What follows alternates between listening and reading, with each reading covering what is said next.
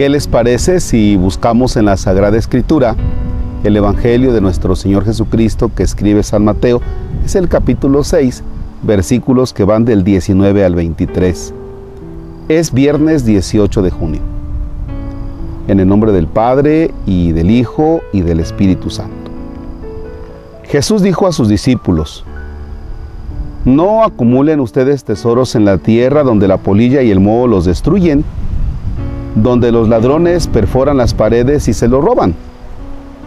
Más bien acumulen tesoros en el cielo, donde ni la polilla ni el moho los destruyen, ni hay ladrones que perforen las paredes y se lo roben, porque donde está tu tesoro, ahí también está tu corazón.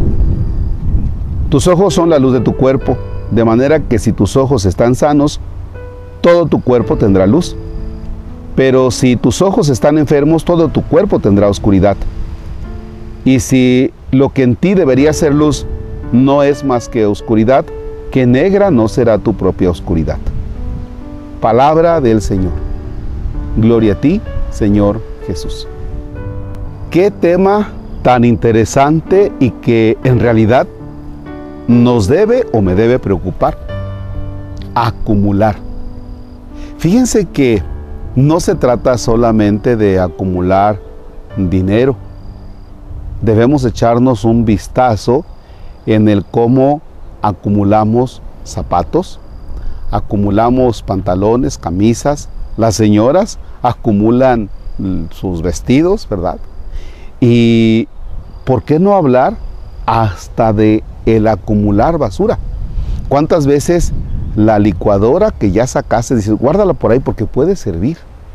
¿Cuántas veces esa lavadora que ya no sirve, dices, guárdala por ahí por si recuperamos todavía la bobina?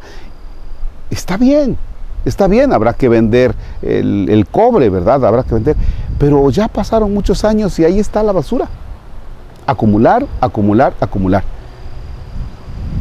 ¿Qué está detrás de acumular? Bueno, pues que ahí ponemos nuestras seguridades. Ahí nos sentimos seguros. Nos sentimos seguros porque tenemos algunos billetillos de más. Nos sentimos seguros porque están unos zapatos de más. Nos sentimos seguros porque están unos pantalones de más. Aunque ya no nos vengan para cuando baje de peso, ¿verdad? Bien, fíjense que en un viaje, ejemplo que ya les he puesto, en un viaje que tú haces, si compras recuerdos, ay, voy a comprar este para no sé quién, ah, voy a comprar eso también, y sigues comprando recuerdos. Llega el momento en que ya no disfrutas el viaje porque dices, ¿y ahora dónde pongo esta bolsa? ¿Y ahora dónde pongo esta otra cosa? Y entonces resulta que ya no te bajas del autobús porque dices, pues ya no voy porque ya me cansé, ¿y qué tal si me roban todo lo que traigo aquí? Ya te preocupas porque te pueden robar lo que ya compraste, lo que ya acumulaste. Pues qué feo, ¿no? porque no disfrutas el viaje. Y en la vida tampoco podemos disfrutar el viaje de la vida por tanto que acumulas y que estás tan preocupado. Ni tanto que queme el santo, ni tanto que no le alumbre. Es decir, no vamos nosotros a, quedarnos en la miseria, pero tampoco eh, eh, en el acumular tanto a tal grado de que no seas libre. Entonces, experimenta la libertad, deshazte de algunas cosas de tu closet, que ahí tienes alguna ropa, deshazte de algunos zapatos, deshazte de algo, ¿ya? Los que hemos tenido la experiencia de cambiarnos de casa, llega el momento en que decimos, bueno, ¿y para qué compré esto?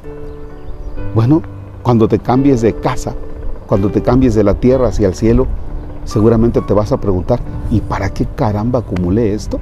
¿Y para qué me estaba peleando también por esto? Así es que entonces, vivamos en la libertad de hijos de Dios. Decía, justo medio, ni te quedes en la miseria, pero tampoco acumular tanto, a tal grado de que no disfrutes la vida. Padre nuestro que estás en el cielo, santificado sea tu nombre. Venga a nosotros tu reino. Hágase tu voluntad en la tierra como en el cielo. Danos hoy nuestro pan de cada día, perdona nuestras ofensas, como también nosotros perdonamos a los que nos ofenden. No nos dejes caer en tentación y líbranos del mal. Que el Señor esté con ustedes. La bendición de Dios Todopoderoso, Padre, Hijo y Espíritu Santo descienda sobre ustedes y permanezca para siempre. Que tengan una excelente jornada.